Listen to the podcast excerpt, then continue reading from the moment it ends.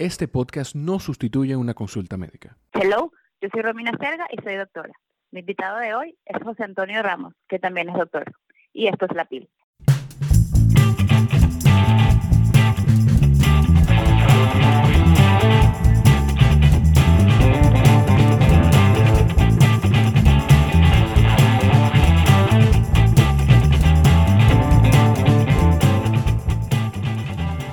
Este podcast es para todas aquellas personas que consultan sus condiciones de salud a un doctor muy popular últimamente, Doctor Google. En este espacio podrás preguntar todo lo que quisieras saber, pero te daría vergüenza preguntar en una consulta médica. Pueden escuchar el audio un poco extraño porque vamos a estar grabando de forma remota. Estamos respetando todas las medidas de, de seguridad y de prevención por el coronavirus. Y además, eh, nuestro invitado eh, está trabajando y es doctor y vive en España entonces la llamada va a ser va a ser a través de una llamada que vamos a tener esta conversación. Mi invitado de hoy, como les dije en, el saludo, se llama José Antonio Ramos, él también es doctor. Y por casualidad de la vida eh, tenemos la misma especialidad los dos, él también hace oncología radioterápica pero en España. Eh, tenemos un amigo en común que fue quien nos puso en contacto, eh, pues yo quería a alguien que tuviese algo que ver con lo que está pasando en España y pues me cayó como anillo al dedo eh, el que me hayan presentado a José Antonio, pues es una persona ideal y ya van a escuchar por qué. Bienvenido José Antonio, gracias por aceptar la llamada. Gracias a ti por invitarme. Cuéntame, ¿cómo estás? ¿Cómo está la situación allá? Mm, pues la situación es un poco complicada. Como todos ven, cada día que pasa eh, hay más enfermos y eso solo complica un poco más la situación en los hospitales, para atención primaria y todo eso. Yo me encuentro bien ahora. Estuve con coronavirus hace dos semanas y bueno, me, voy recuperando poco a poco. Y cuéntame, ¿cómo empezó todo el cuadro, eh, por lo menos tuyo? Los síntomas, eh, ¿cómo empezaron? ¿Qué síntoma tuviste al principio y cómo fue todo? Fue, fue, fue muy tonto, porque yo estaba con una persona que, que estaba así un poco acatarrada y me dijo, yo tengo catarro, sin más. Y claro, yo me fié. Claro, ¿de qué era catarro? Estuvimos, claro, estuvimos en el hospital que, trabajando juntos y al, al cabo de dos o tres días pues empezó a doler la garganta, a doler el cuerpo, escalofríos y ya sospeché que, bueno, estando en Madrid en ese momento, de que iba a ser coronavirus y efectivamente al, día siguiente me llamó esa persona, me dijo, mira, lo que tengo no es un catarro, es coronavirus, con lo cual tú deberías de aislarte. Y yo, bueno, ya me lo imaginaba porque soy yo con escalofríos y eso y no, no iba a trabajar hoy. Claro. se puso todo en marcha de hacer la prueba y eso. Wow. ¿Y desde hace cuántos días tienes los primeros síntomas? Pues ayer justo 14 días. Ok, perfecto. O sea que se supone que que se supone que ya deberías estar eh, saliendo de la enfermedad, ¿no?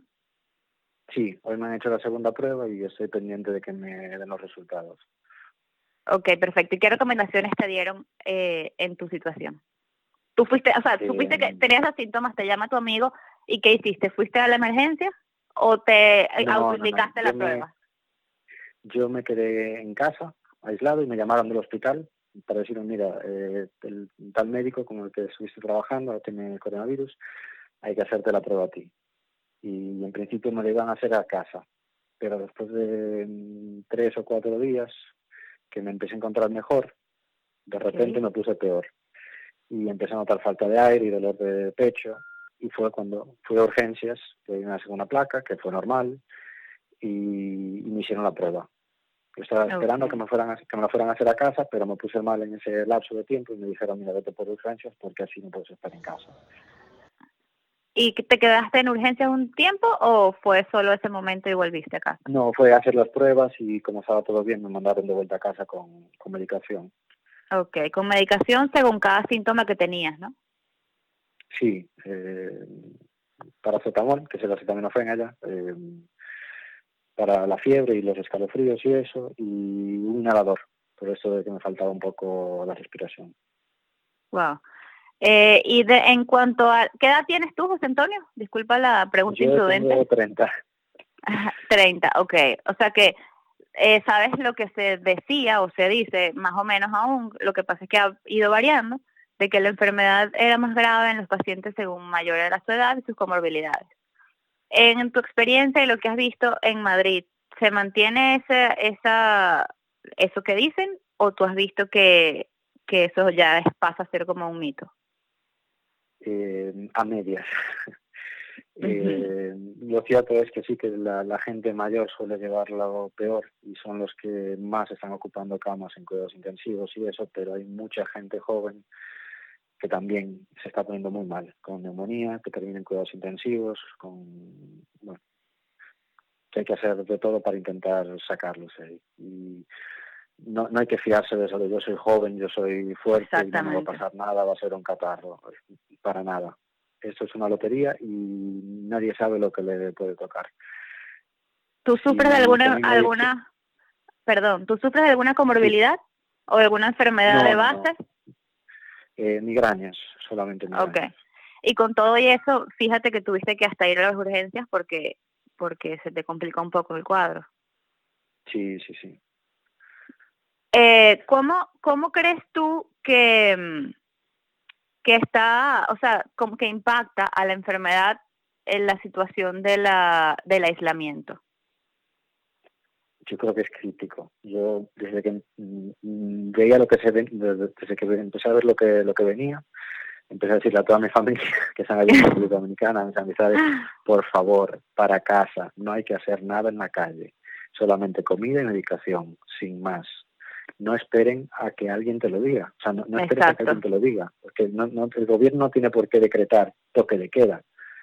Con, con que te lo diga salud pública, mira, lo, aconsejable es quedarte en casa, tú deberías quedarte en casa y ya está, no hay que, ¿sabes? No, no tiene que estar la policía en la calle diciéndotela, pero bueno, eso no es solo allá, aquí también está la policía llevándose a la gente porque hacen lo que quieren. Sí. O sea, que yo entiendo que, que no es algo es que es difícil. Eso, yo pensé que era, que era un tema cultural, porque tú sabes que, bueno, los latinos nos caracterizamos por tener una personalidad un poco irreverente y que la verdad es que pensamos que nos tomamos todo como un chiste y no vemos la realidad y la, lo difícil de la situación que estamos viviendo. Pero eh, yo entiendo, yo por lo menos hoy fui al hospital a trabajar normal, después de que tenía dos o tres semanas sin ir, ahora te voy a contar por qué eh, y yo vi demasiada gente en la calle, o sea, solo faltaban los niños del colegio y había menos transporte de lo normal. Pero para ver un toque de queda y para estar en una situación de salud como está, yo no puedo entender que esa cantidad de gente que yo vi en la calle hoy era, eran personas que trabajan en el sector salud y en el sector alimentación. Eso es mentira. La gente se está tomando del, del permiso de salir con que ellos van al súper todos los días y a la farmacia todos los días. Y así no funciona. Aquí ya los perros no quieren salir a la calle, de tanto que los sacan a pasear. Me imagino. Yo, yo vi hasta que estaban haciendo como un negocio con lo de los paseos de los perros allá. Como que la gente cobraba por, por pasear los perros. Pero, eh, bueno, te voy a contar un poquito. Yo no estaba yendo al trabajo porque yo estaba de viaje fuera del país y mm, eh, tenía síntomas allá, pero como de resfriado, o sea, era el dolor de garganta, se me fue la voz, como malestar general, anorexia, o sea que se me quitó el apetito, pero tenía mucho eh, mocos, o sea, como una gripe común. Y vino con una baja de, clima. Entonces yo lo tomé así, pero cuando llegué al país, eh, en migración, me vieron con síntomas y me tomaron como caso sospechoso por salud pública, que me pareció excelente pero me, me levantaron una ficha como de seguimiento, pero el seguimiento nunca se dio. A mí nunca me llamaron, me visitaron, me preguntaron si me había hecho la prueba. De hecho, tuve que yo hacer mi prueba, pagarla, que es bien costosa. Y fíjate que aún la yo llamando al consultorio, al, al laboratorio donde me lo hice, no me han dado el resultado. El resultado lo logré porque el director médico de la clínica donde trabajo lo pidió porque mira, mi personal lo tengo que tener completo. O sea, imagínate el colapso que ya hay en el sistema de salud y la enfermedad apenas está comenzando. Sí, sí, sí. Eh, es fuerte. Pues aquí, por ejemplo, la cuarentena no, no, no la, o sea, no, no te dan, no hay nadie supervisando la cuarentena, sino que mm. cada quien es responsable de hacer lo que tiene que hacer. Y la gran mayoría de la gente sí que ha colaborado, pero hay algún listillo por ahí que intenta saltarse, ¿no? Y por eso ha tenido que, salir la policía a la calle a, a patrullar y eso. Sí, eh, bueno. Yo desde el, desde el primer momento que empecé a encontrarme mal, que no sabía si era coronavirus o no, me autoaislé. Y cuando me lo dijeron, pues ya con más motivo, ¿no?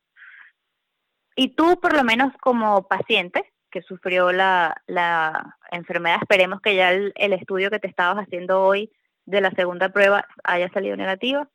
Eh, esa, eh, ¿Qué recomendaciones le darías tú a una persona que tiene síntomas sospechosos?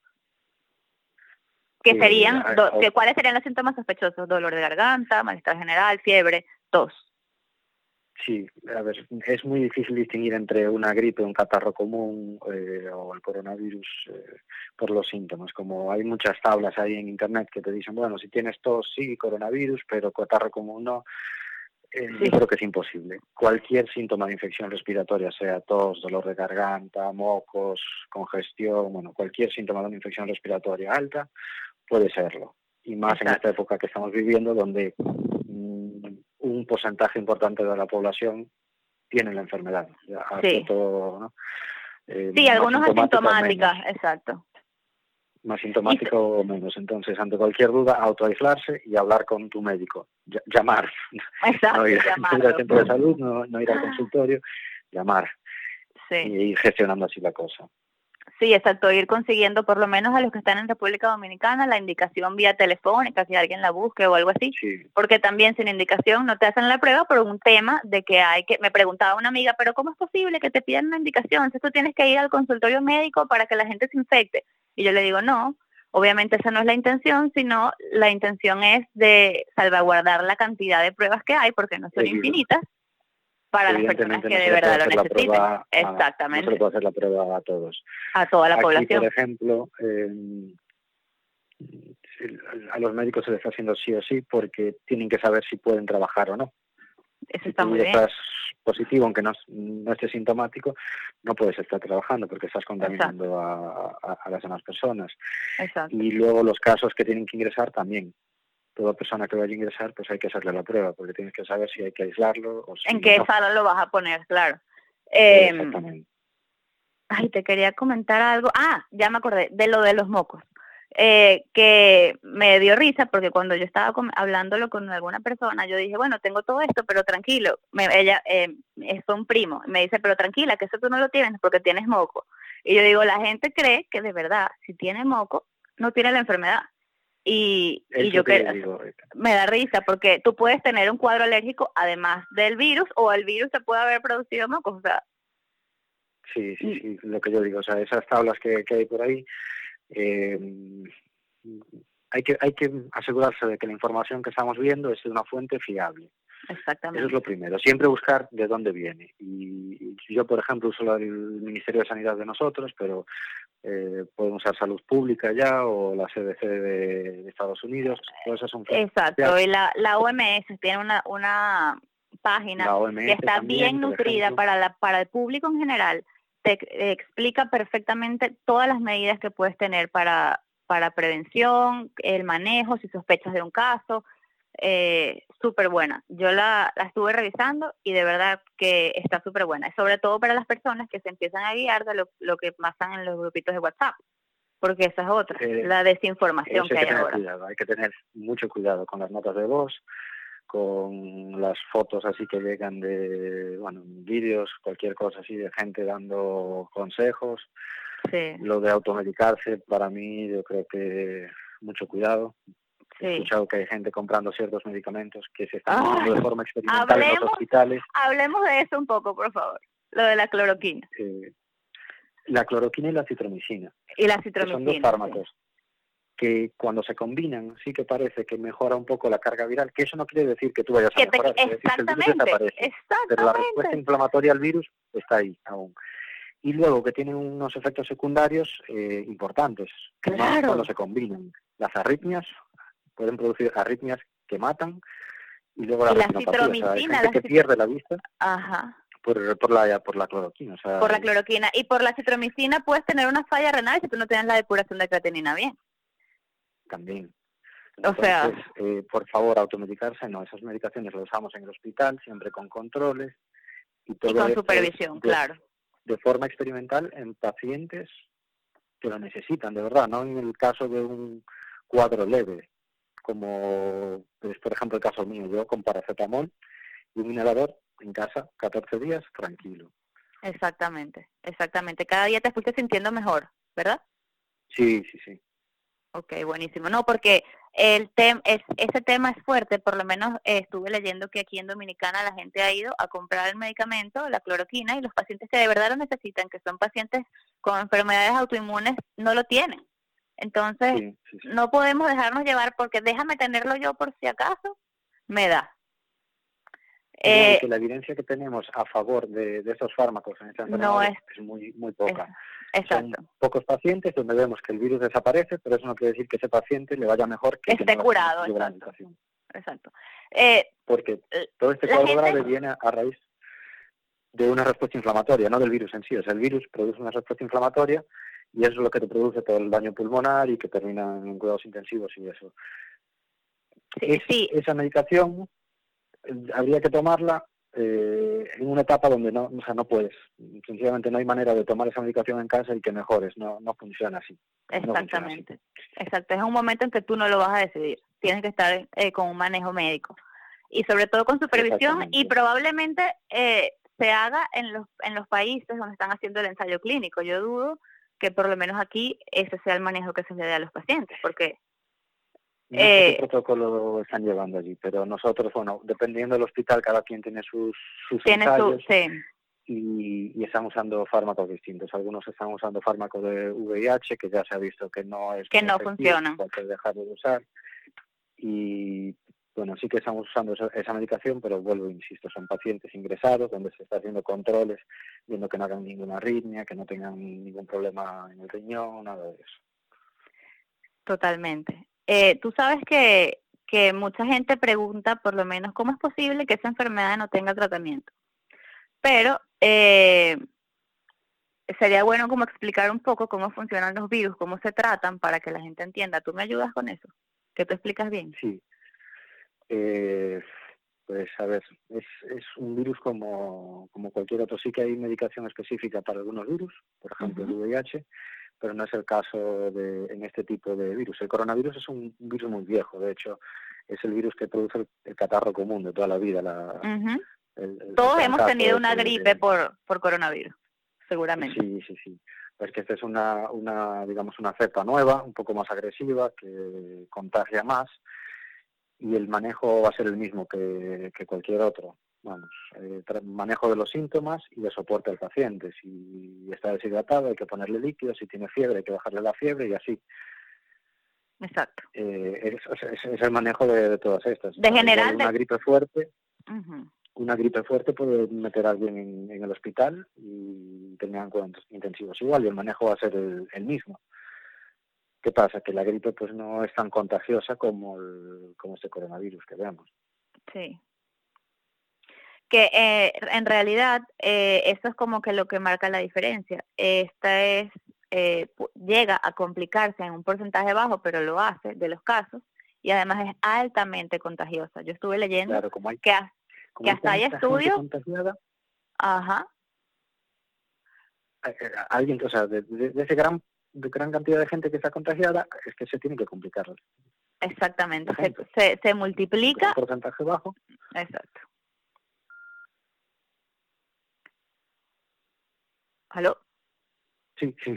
Ah, entonces, eh, la, la cantidad, lo que yo, lo, la gravedad del asunto es que eh, la enfermedad, al ser tan contagiosa, eh, puede, puede hacer lo que está pasando en el mundo, que está colapsando el sistema de salud porque no se tomaron las medidas preventivas a tiempo en todos los países. Totalmente. Y es que en, en estas situaciones no hay, no hay manera, o sea, la, la, única manera de prevenir lo que está pasando es eh, con medidas comunitarias. En el hospital no puedes solucionar eh, 10.000 enfermos. Exactamente. Y no puedes tener un 10.000 camas todo el, todo el tiempo listo para una pandemia que pasa una vez cada 100 años. Exactamente. Las medidas son las que se están tomando, son comunitarias. Hay que aislarse, hay que mm, el distanciamiento social, que es muy importante, todo eso. Eso es lo que funciona. No es en el hospital solo se, se trabajan las complicaciones, pero lo que realmente para la enfermedad es lo que está haciendo ahora el gobierno y es diciendo quédense en casa, no salgan, por favor, lávense bien las manos, todo eso.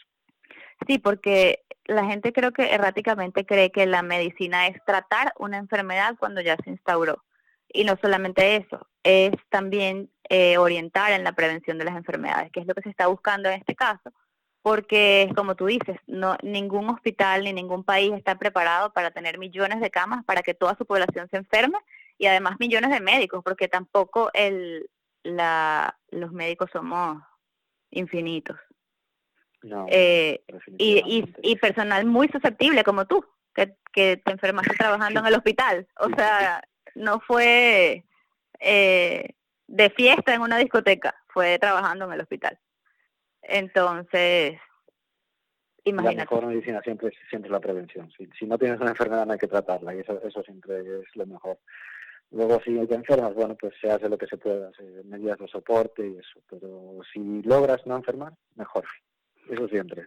Ayúdame con un mensajito de, de eh, recomendaciones para prevenir eh, para que todas las personas que nos están escuchando ya para cerrar, a menos que tengas algo que agregar.